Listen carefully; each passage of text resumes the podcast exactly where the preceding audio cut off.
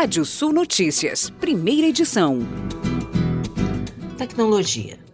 O Congresso promulgou a PEC que estabelece que a proteção de dados pessoais é um direito fundamental do cidadão brasileiro, tornando o tema uma cláusula pétrea da Constituição.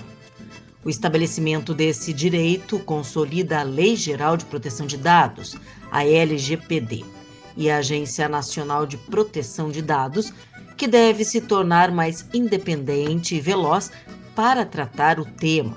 Agora, a proteção de dados pessoais se iguala à proteção ao consumidor. Economia. Compras à distância com cartão de crédito como pagamentos automáticos por aplicativos ou vendas online, aumentaram mais de 30% em 2021, diz a Associação Brasileira das Empresas de Cartões de Crédito e Serviços. Ao todo, foram mais de 569 bilhões de reais transacionados não presencialmente. Segundo a instituição, a expectativa é que os pagamentos digitais cheguem a mais de 3,2 trilhões de reais em 2022. Mesmo com os desafios e restrições impostos pela pandemia, a feira Show Rural Copavel alcançou números surpreendentes. O volume de comercialização em apenas cinco dias de feira, que se realizou de 7 a 11 de fevereiro, foi de mais de 3 bilhões de reais. O público esperado para os cinco dias era entre 120 mil e 150 mil pessoas, mas fechou com mais de 285 mil. A Feira de Cascavel, Paraná, foi o primeiro grande evento depois da pandemia. Agronegócio. As companhias seguradoras habilitadas no Programa de Subvenção ao Prêmio do Seguro Rural do Ministério da Agricultura pagaram mais de 5 bilhões e 400 milhões de reais em indenizações aos agricultores entre janeiro e dezembro de 2021, que representa um crescimento nominal de 115% sobre os 2 bilhões e 500 milhões de reais pagos no mesmo período de 2020. O produtor que tiver interesse em contratar o seguro rural deve procurar um corretor ou uma instituição financeira que comercialize a apólice de seguro rural. Atualmente, 15 seguradoras estão habilitadas para operar no PSR.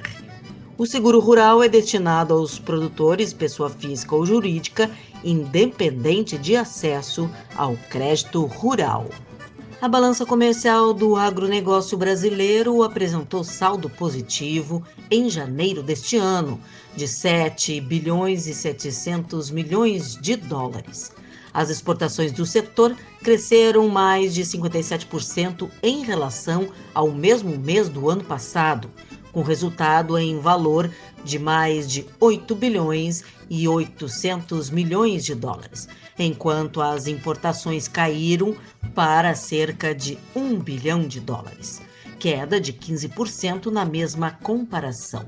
A balança comercial total, que inclui todos os setores, além da agricultura, os resultados apontam déficit de cerca de 214 milhões de dólares. As informações foram divulgadas ontem pelo IPEA.